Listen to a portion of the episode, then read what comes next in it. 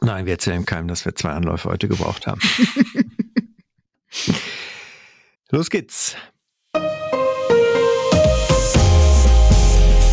Herzlich willkommen zum Datenschutz Talk, Ihrem Podcast für die Themen Datenschutz und Informationssicherheit.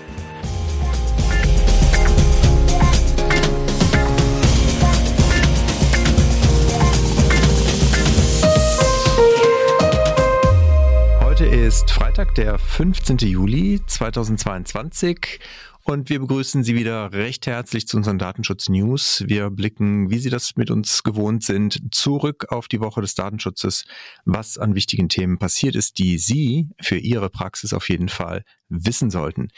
Wir, das sind zum einen meine Wenigkeit, Heiko Gossen und Laura Droschinski. Hallo Heiko, hallo liebe Zuhörerinnen und Zuhörer.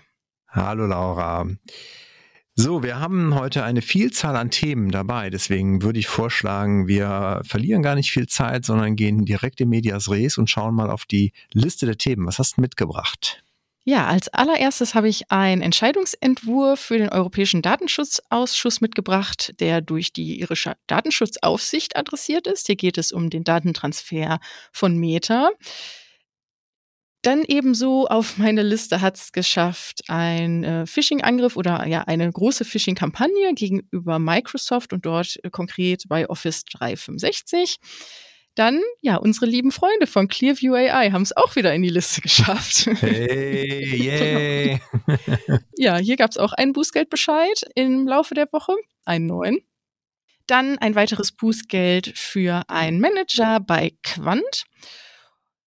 Im Weiteren habe ich noch eine Nachricht mitgebracht. Und zwar ja, gibt es einen kleinen Disput zwischen der EU-Kommission und der niederländischen Aufsichtsbehörde. Auch ein ganz spannendes Thema. Dann ja, jetzt gerade sind ja Sommerferien, aber nach den Sommerferien soll es ein neues, interessantes Schulfach in Hessen geben. Darüber möchte ich gerne berichten. Und zu guter Letzt, ja, eine kleine personelle Veränderung in der Datenschutzaufsichtsbehörde in Sachsen.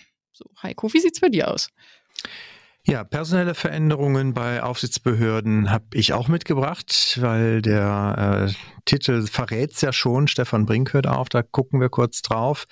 Ich habe ein Update zur lebenslangen EU-ID, die von der EU-Kommission geplant ist. Dann gibt's was zu Oracle und EU-Cloud angeboten.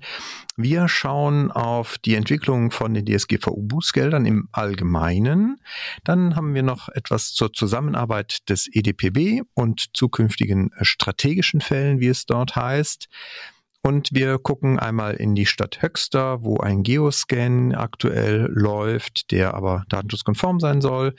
Und last but not least geht es nochmal um das Thema Datenschutzverletzungen und einer Praxishilfe von der Aufsichtsbehörde Sachsen-Anhalt. So, das wäre mein Überblick, Laura. Und ich glaube, es sind viele spannende Themen dabei heute. Für jeden was hoffe ich doch sehr.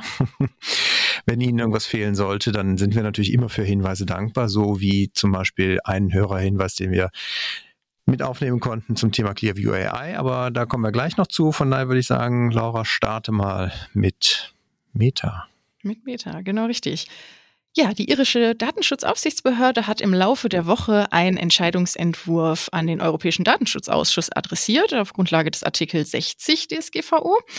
Worum geht es? Ähm, um, ja, um das laufende Verfahren in Bezug auf die Übertragung der persönlichen Nutzerdaten von Facebook in die USA. Und ja, diese soll ja zukünftig untersagt werden. Was passiert jetzt aber? Jetzt haben die Aufsichtsbehörden innerhalb des Ausschusses vier Wochen Zeit, um sich dazu zu äußern. Es ist aber schon, ja, oder besser gesagt, die Erwartungen sind aber gering, dass es wirklich dazu kommt, dass kurzfristig eben ein Datenstopp erfolgt. Äh, Max Schrems hat sich auch im Laufe der Woche dazu geäußert. Er kritisiert weiterhin, dass innerhalb des Entwurfs immer noch wichtige Fragen offen seien, sodass halt eben er ähm, Einsprüche der weiteren Aufsichtsbehörden als sehr, sehr wahrscheinlich ansieht. Er sagt sogar, es wird wahrscheinlich jetzt noch über ein Jahr dauern oder in alten, altbekannten Verfahren war es so, dass es über ein Jahr gedauert hat, bis wir da überhaupt einen Schritt weiter sind. Vielleicht so ein bisschen als Hintergrund. Ja, seit bereits 2013 läuft ja schon das Verfahren, das durch Max Schrems in diesem Zusammenhang angestoßen worden ist. Und jetzt ja gerade aktuell ein parallel eröffnetes Amtsverfahren durch sich, durch die Aufsichtsbehörde in Irland. Wie gesagt, Kernfrage, sagte ich ja bereits, geht es um den zukünftigen Datentransfer und ganz besonders spannend wird halt sein, ob es ähm, einzig und allein ums Verbot geht oder aber ob es sogar doch zu einem größeren Bußgeld kommen wird bezüglich der rechtswidrigen oder wahrscheinlich rechtswidrigen Datentransfers in den letzten Jahren. Es wird auch erwartet, dass sich natürlich Meta bzw. Facebook gemeinsam mit dem irischen Rechtssystem schon wehren wird und natürlich auch dort ein Interesse besteht, dass eben das Verbot weiterhin verzögert wird. Also bleibt es da auch spannend zu erwarten. Jetzt erstmal im ersten Schritt, was denn die anderen Aufsichtsbehörden zum Entscheidungsentwurf sagen. Du schüttelst mit dem Kopf. Endlose Geschichte, never ending ja. story. Unglaublich. Das stimmt wohl. Ja. Ja, eine Geschichte, die äh, etwas äh, schneller vielleicht äh, zumindest mal abgekürzt wird, nämlich es geht um die EU-Kommission, die rudert bei Lebens, der lebenslangen Identifikationsnummer wohl zurück. Und zwar die EU-ID, die halt äh, kommen soll, soll aber wohl ohne diese lebenslange eindeutige ID auskommen. Da gibt es verschiedene Gründe laut der EU-Kommission. Einerseits, weil das wohl äh, in Österreich und Niederlanden gesetzlich verboten ist, aber auch in Deutschland schon das Bundesverfassungsgericht äh, festgestellt hat, dass sowas unzulässig sei und nicht erforderlich. Von daher hat die Kommission jetzt entschieden, dass sie darauf verzichten möchte. Den Datenschutz nach eigenen Aussagen möchte sie halt direkt einbauen, also Privacy by Design. Und deswegen äh, kommt man halt zur Erkenntnis, dass diese einzigartige Kennung nicht erforderlich sei, um die Ziele zu erreichen. Hintergrund ist, dass letztes Jahr schon die, die für das Digitale zuständige Kommissionsvizepräsidentin Margarete Vestager angekündigt hatte, dass man halt eine EU-ID oder beziehungsweise die Vorgaben der ähm, der entsprechenden Richtlinie hier erweitern möchte und aktualisieren möchte, auf ein neues, äh, neues Niveau bringen möchte. Und ich glaube, also die Vestager, Frau Vestager ist ja Dänin, ähm, hat sich hier vielleicht auch an dem dänischen ähm, Verfahren vielleicht orientiert, weil in Dänemark, soweit ich das weiß und verstanden habe, gibt es so eine nationale ID bereits. Dänemark ist ja beim Thema Digitalisierung doch ein Stück weiter als wir hier in Deutschland. Klein wenig. Klein wenig, ja, bisschen. Zumindest glaube ich, ähm, schickt man da zwischen den Gesundheitsämtern wahrscheinlich nicht mehr so viel Faxe hin und her kleine Spitze an der Stelle konnte ich jetzt nicht verkneifen. Entschuldigung, gegen, ähm, wie gesagt, diese Kritiker bestätigt das jetzt natürlich, dass man hier jetzt auf EU-Seite zurückzieht und sagt, wie gesagt, Kritiker ähm, fühlen sich da jetzt verstärkt, bestärkt und äh, sagen halt, naja, das zeigt ja nur noch, wie schlimm es halt offensichtlich äh, war, diese ID-Idee, wenn man jetzt sogar von der EU-Kommission sagt, dass sie nicht äh, notwendig ist und man es eigentlich ja nicht mehr als datenschutzkonform sieht, weil man ja jetzt Privacy by Design einbauen möchte. Also von daher, die fühlen da letztendlich ein bisschen Rückenwind. Lange Rede, kurzer Sinn wie gesagt, es ist etwas relativiert und wir müssen dann äh, vielleicht einerseits nicht mit so einer äh, lebenslangen eindeutigen ID rumlaufen, wo alles Mögliche so befürchten zumindest die Kritiker ja mit verknüpft werden kann, auch in der Privatwirtschaft. Also das ganze Thema Profilbildung, individuelle Bewerbung basierend auf solchen Profilen, da sehen Kritiker halt letztendlich die Risiken. Und äh, ob das jetzt sozusagen die alleinige Lösung ist, müssen wir noch sehen, aber Zumindest gibt es Neuerungen. Ja, was nicht neu ist, sind laufende Phishing-Angriffe oder Phishing-Kampagnen und in meiner nächsten Nachricht eine ja, sehr groß angelegte und zwar gegenüber den Nutzern von Office 365. Ähm, das geht einem Bericht von Heise hervor, aus einem Bericht von Heise hervor im Laufe der Woche, welcher aber auch bereits durch Microsoft bestätigt wurde. Denn Sicherheitsforscher von Microsoft selbst haben eben diese Phishing-Kampagne aufgedeckt und festgestellt, dass ähm, ja, seit September 2021 wohl auch schon ja, mindestens 10.000 Unternehmen Opfer dieser Phishing Geworden sind, ähm, mit mehr oder weniger weitreichenden Folgen. Aber ja, es wurde so der klassische Weg gegangen, denn die Angreifer haben im großen Stil E-Mails versendet mit einem HTML-Anhang.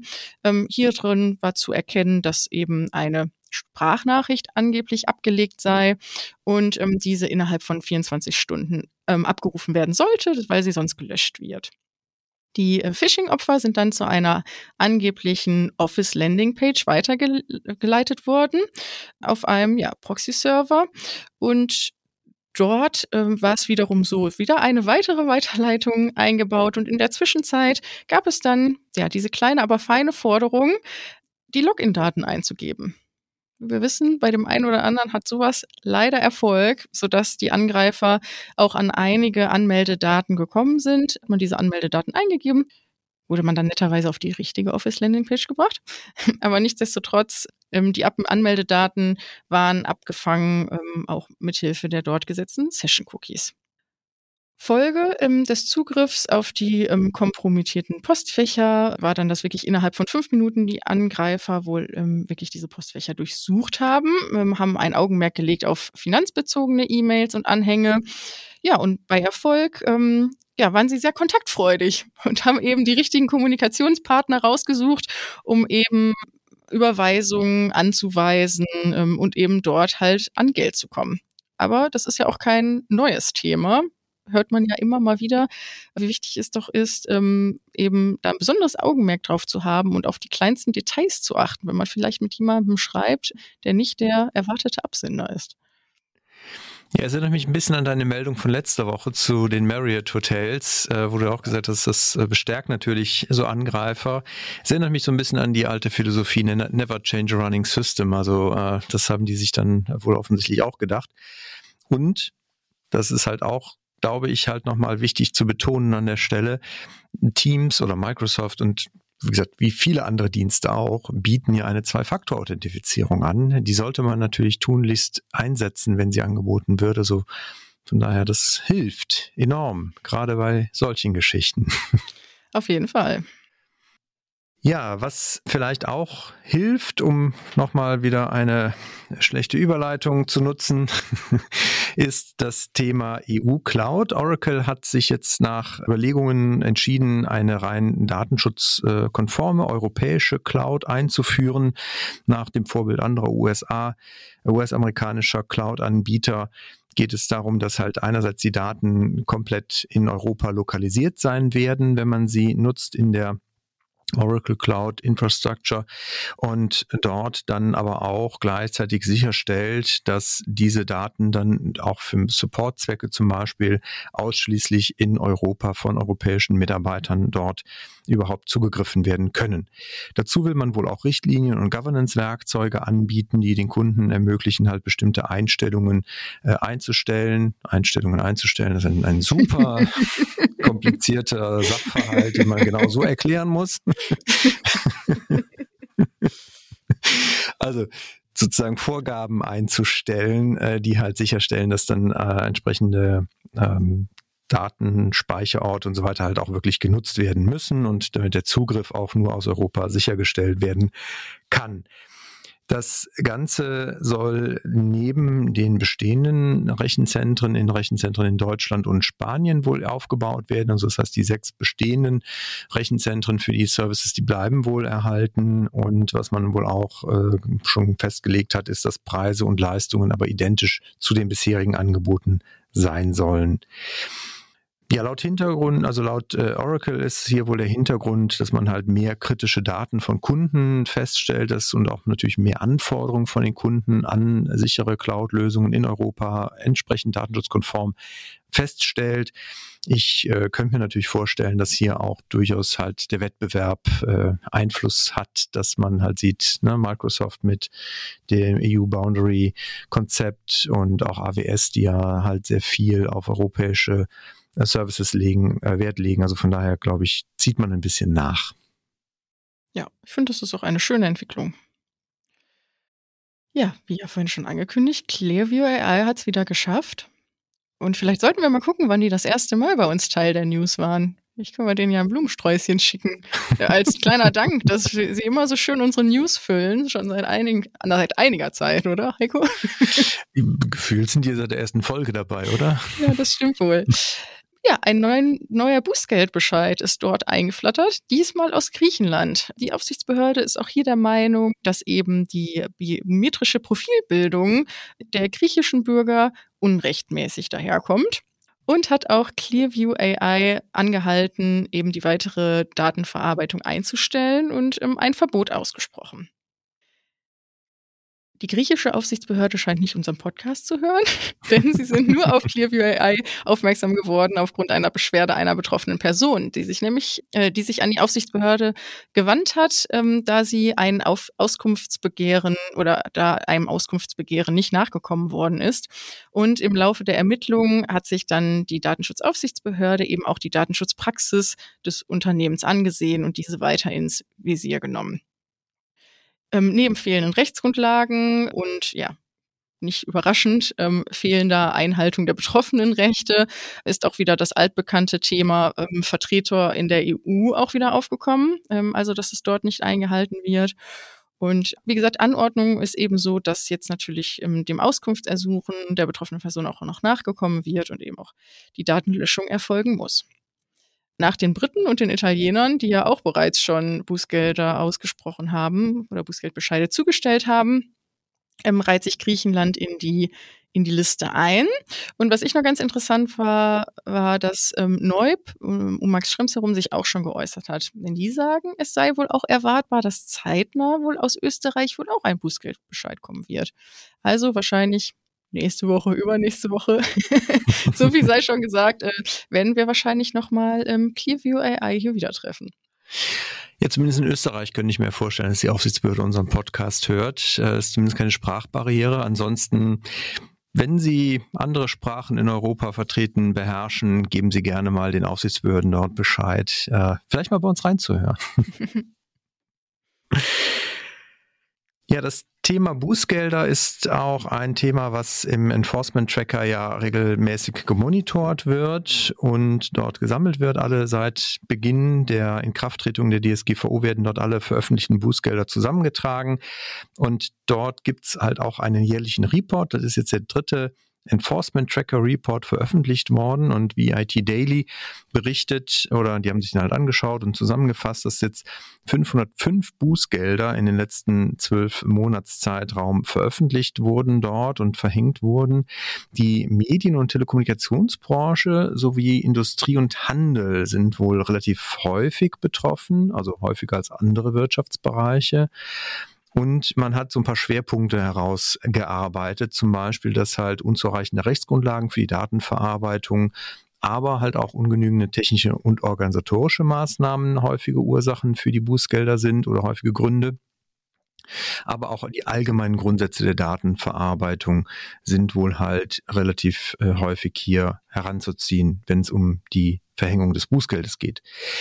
Wo auch nochmal vorgewarnt wird, ist halt, dass man natürlich äh, sich nicht darauf verlässt, dass alle Bußgelder veröffentlicht werden. Also nur weil manche Behörden aus rechtlichen Gründen halt solche ähm, publik machen, heißt es nicht, dass, äh, und das ist halt auch eine der Beobachtungen, natürlich sehr häufig große Unternehmen mit großen Bußgeldern betroffen sind und man sollte halt nicht dem Trugschluss unterfallen, dass man deswegen als kleines Unternehmen hier quasi vorgefeit ist. Im Gegenteil, also die gehen davon aus, dass es halt eine große Dunkelziffer, insbesondere in Deutschland, gibt, dass Bußgelder halt nicht veröffentlicht werden und man deswegen, wie gesagt, als kleines Unternehmen sich da jetzt nicht zu sehr auf der sicheren Seite fühlen sollte. Vielleicht noch angereichert ein paar eigene Eindrücke aus Gesprächen mit Aufsichtsbehörden ist halt, dass durchaus das Thema halt immer stärker bei den Aufsichtsbehörden im Vordergrund steht, die Durchsetzung und auch die Sanktionierung von Verstößen. Von daher bin ich auch relativ sicher, dass wir halt auch in Deutschland noch mehr Bußgelder in nächster Zeit, in den nächsten Jahren sehen werden. Also dass das Thema halt wirklich mehr und mehr wird. Wir haben ja auch die EDPB-Guidelines jetzt zu den DSGVO-Bußgeldern, die veröffentlicht wurden, also die Entwürfe und von daher glaube ich, geht's da munter weiter mit vielen Bußgeldern in Zukunft, äh, an denen wir natürlich lernen können. Das ist immer das Gute, dass man halt natürlich ein Stück weit lernen kann, aber auch tun sollte. Und wie gesagt, gerade in betrieblichen Datenschutzbeauftragten sollten da nicht müde werden, kritisch intern auf diese Verarbeitungen zu gucken und die Anforderungen. Genauso richtig. Und was natürlich immer Sinn macht, sich auch ähm, insbesondere für sein eigenes Buß, äh, Land, für sein eigenes Bundesland langsam, natürlich auch die Jahresberichte anzusehen, weil das haben wir ja auch immer in unseren Recherchen für die News auch äh, festgestellt, dass ähm, wenn selbst Bußgelder es nicht ganz auf die große Bühne geschafft haben, aber hier dort auch nochmal eine Vielzahl auch meistens zu finden ist. Ich auch mal ein ganz gute, gutes Gefühl dafür zu bekommen, wie denn so eine Aufsichtsbehörde eben aktiv ist in dem Bereich. Ja, absolut äh, wichtiger Tipp nochmal. Ich bin ja eh ein großer Fan von den Berichten der Aufsichtsbehörden, weil halt auch bei einfachen Fragestellungen, die man im Alltag so hat, das immer wieder eine ganz gute Informationsquelle ist. Man muss nicht immer jede Auffassung der Aufsichtsbehörden teilen, das ist auch richtig, aber zumindest deren Sicht auf bestimmte Sachverhalte zu kennen und auch deren Argumentation ein Stück weit zu kennen oder zu antizipieren, hilft halt enorm, um selber die eigene Rechtssicherheit oder die eigene Position letztendlich dann zu finden. Teile ich so. Schön. Schön, ne? Ja, finde ich auch. Weiter geht's mit einem Datenschutzvorfall in Frankreich hier bei dem Unternehmen Quant. Wer es nicht kennt, es handelt sich hierbei um eine Google-Alternative. Ja, und ganz besonders interessant ist die Nachricht deshalb, weil das Unternehmen ja mit besonderer Datenschutzfreundlichkeit wirbt. Beispielsweise in Frankreich mit dem Slogan, die Suchmaschine, die nichts weiß über sie und das ändert alles. Nicht ganz so mit dem Datenschutz hat es aber wohl der Mitgründer Erik Leandri, denn er hat nun einen Bußgeldbescheid bekommen, ähm, weil er ein E-Mail-Konto seines ähm, schweizerischen Mitgründers Jean-Manuel Rosanne ausspioniert hat oder beziehungsweise ausspionieren lassen hat. Und ja, hier sind jetzt zwei nicht rechtskräftige Bußgeldbescheide zugestellt worden, ähm, wenn man jetzt im Artikel von Heise Glauben schenkt. Ähm, zum einen 5000 Euro Strafe aufgrund der Verletzung des Briefgeheimnisses und eben mit datenschutzrechtlichen Hintergrund 1500 Euro Schadensersatz an den Geschädigten. Was besonders ist, ist halt, dass die Behörden in Frankreich jetzt ja schon so ein bisschen juristisches Neuland betreten, weil es jetzt in dem Verfahren eben weniger darum geht, die Datenschutzrechte von Arbeitnehmern zu betrachten, sondern eben von Managern und Teilhabern. Auch da, ähm, wie gesagt, es ist noch nicht rechtskräftig. Mal sehen, was dann am Ende des Tages unterm Strich steht. Aber ich finde, ähm, ein Verfahren, was natürlich auch so dann seinesgleichen sucht in den anderen Ländern. Aber wenn man sich Datenschutz auf die Fahne schreibt, ist das so Kategorie unangenehm. Ziemlich, ja. Ja, ist äh, auch immer eine latente Befürchtung bei mir. oh, oh. Nein, ich glaube, wir sind da ganz gut aufgestellt. Aber wie gesagt, man ist natürlich auch nie davor gefeit. Ich will jetzt gar nicht äh, Häme, gar keine Häme sozusagen äh, kundtun. Das, äh, wie gesagt, trifft am Ende halt jeden, egal wie gut man es am Ende auch meint. Äh, hier ist jetzt der Fall natürlich Vorsatz. Das ist halt schon, wie gesagt, etwas kritischer vielleicht auch nochmal zu sehen, wie ein äh, sozusagen, weiß ich nicht, Ausnutzen einer Sicherheitslücke, die man vielleicht zu spät gesehen hat oder so. Was keine Ausrede sein soll. Gut, nächstes Thema. EDPB, und zwar der EDPB legt Kriterien für Fälle von grenzüberschreitender strategischer Bedeutung fest. Die also um nochmal anzuknüpfen an das Thema Durchsetzung DSGVO, der Europäische Datenschutzausschuss, wir sind uns ja hier nie ganz schlüssig, ob wir das jetzt ETSA oder EDPB, European Data Protection Board, abkürzen wollen. Deswegen sagen wir einfach mal beides und sprechen es auch mal aus in allen Formen, damit halt alle wissen, worum es geht. Also die haben jetzt Kriterien festgelegt äh, im Nachklang zu der, im Nachgang zur Wiener Erklärung, die halt im April veröffentlicht wurde, wo sie festlegen, welche Kriterien dienen sollen, um die entsprechenden Fälle zu identifizieren. Die EDPB-Vorsitzende Andrea Jelinek sagte, die Kriterien für die strategischen Fälle sind ein wichtiges Teil des Puzzles, das wir legen, um die Zusammenarbeit bei der Durchsetzung zu verstärken. Zitat Ende. Und es sind halt unter anderem Kriterien wie strukturelles oder wiederkehrendes Problem in mehreren Mitgliedstaaten, insbesondere wenn der Fall eine allgemeine Rechtsfrage in Bezug auf die Auslegung, Anwendung oder Durchsetzung der Datenschutzgrundverordnung betrifft. Dann auch Fälle, die eine große Anzahl von Betroffenen in mehreren Mitgliedstaaten betrifft oder Fälle, die eine große Anzahl von Beschwerden in mehreren Mitgliedstaaten betreffen. Aber, und äh, das ist auch ganz interessant, ein sehr weit gefasstes Kriterium ist da drin ein Fall, in dem nach der Datenschutzgrundverordnung von einem hohen Risiko ausgegangen werden kann, wie zum Beispiel die Verarbeitung besonderer Kriterien von äh, besonderen, nein, die Verarbeitung besonderer Kategorien von Daten, so rum heißt es richtig, oder zum Beispiel die Verarbeitung von schutzbedürftigen Personen wie Minderjährigen betrifft. Man guckt also, inwieweit man hier die gemeinsame Konsensbildung äh, früh festlegt, also Fälle sozusagen früh identifiziert, äh, wo das notwendig ist. Man möchte damit sicherstellen, dass die Arbeit halt natürlich einerseits effizient ist und aber auch in einem festen Zeitrahmen durchgeführt wird. Ich glaube, um mal hier meine äh, persönliche Einschätzung auch zu äußern, das hat schon sehr viel mit der irischen Aufsichtsbehörde zu tun, weil halt man natürlich, du hast es ja eingangs schon gesagt, wie lange die Geschichte mit Facebook läuft, glaube ich, um hier letztendlich einfach auch zügiger zu einer Durchsetzung dann von den DSGVO-Anforderungen zu kommen. Also von daher bin ich mal gespannt, ob es halt am Ende wirklich dazu führt, dass man bei solchen Fällen dann schnellere Ergebnisse erzielen kann und ob man damit so ein bisschen ich nenne es mal diplomatisch ausgedrückt, die personellen dünnen Decken der irischen Aufsichtsbehörde etwas auffangen kann. Vielleicht. Und grundsätzlich Einsicht ne, ist der erste Weg zur Besserung. Und äh, wenn das Thema überhaupt erstmal angefasst wird, es kann ja schon fast nur besser werden. Wir klopfen auf Holz. ja, ich habe auch eine nächste Nachricht noch mitgebracht von der EU-Kommission. Und zwar ja, es besteht ziemliche Uneinigkeit ähm, zwischen der Kommission und der niederländischen Aufsichtsbehörde. Denn ähm, diese hat äh, eine sehr strenge Auffassung in Bezug auf die berechtigten Interessen, also die Rechtsgrundlage, geäußert.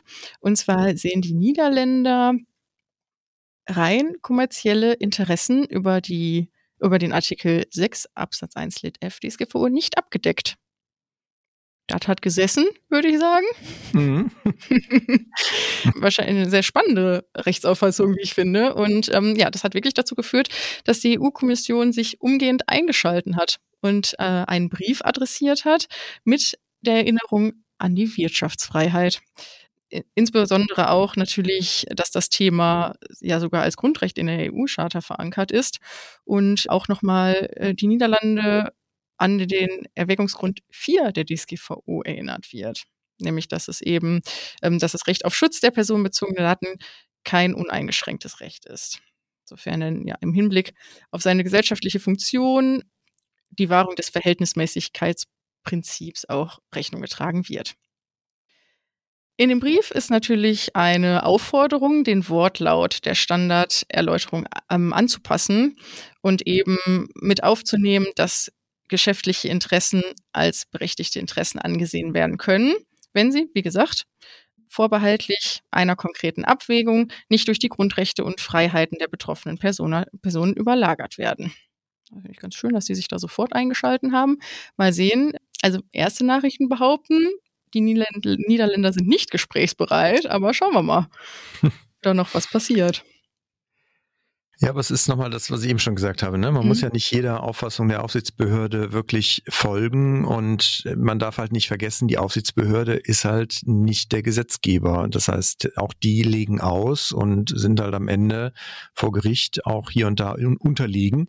Dass jetzt hier die EU-Kommission als ja, Gesetzgeber quasi da schon ein bisschen vorbeugend mal versucht, in die richtige Richtung das zu lenken, finde ich ja gar nicht so schlecht für zumindest auch insbesondere niederländische Unternehmen, die das ja vor allen Dingen ausbaden dürfen.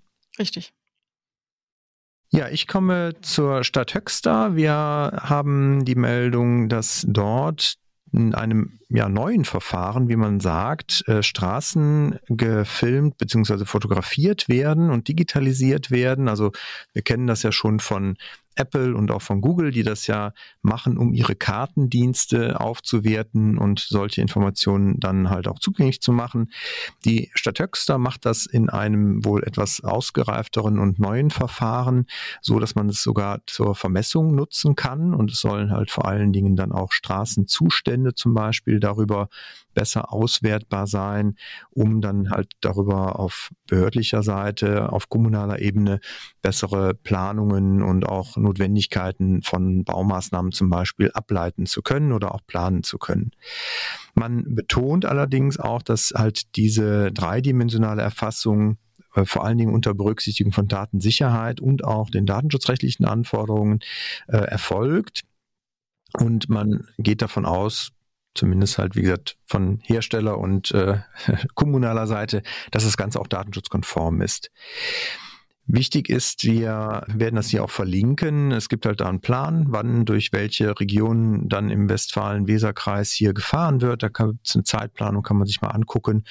Und ein ganz wichtiger Hinweis ist natürlich auch, dass diese Aufnahmen nicht wie bei Google oder bei Apple später öffentlich verfügbar sein werden. Also das dient halt wirklich nur für einen sehr eingeschränkten Benutzerkreis, für entsprechende Zwecke und man geht genauso aber wie bei den großen Diensten auch hin und macht Gesichter oder Kennzeichen, die halt mit aufgenommen werden, dann auch entsprechend unkenntlich, sodass halt natürlich hier dann auch der, der Personenbezug hoffentlich nicht mehr erkennbar ist oder nur noch unter sehr bestimmten Voraussetzungen ableitbar ist, wer die Person war. Wenn man sich so manche Bilder auf Google anguckt, würde ich auch sagen, naja, das ist nicht so schwer zu, zurückzuverfolgen für jemanden, der die Person kennt, wer es war. Aber gut, das ist halt äh, das, womit wir heute leben müssen in unserer Zeit.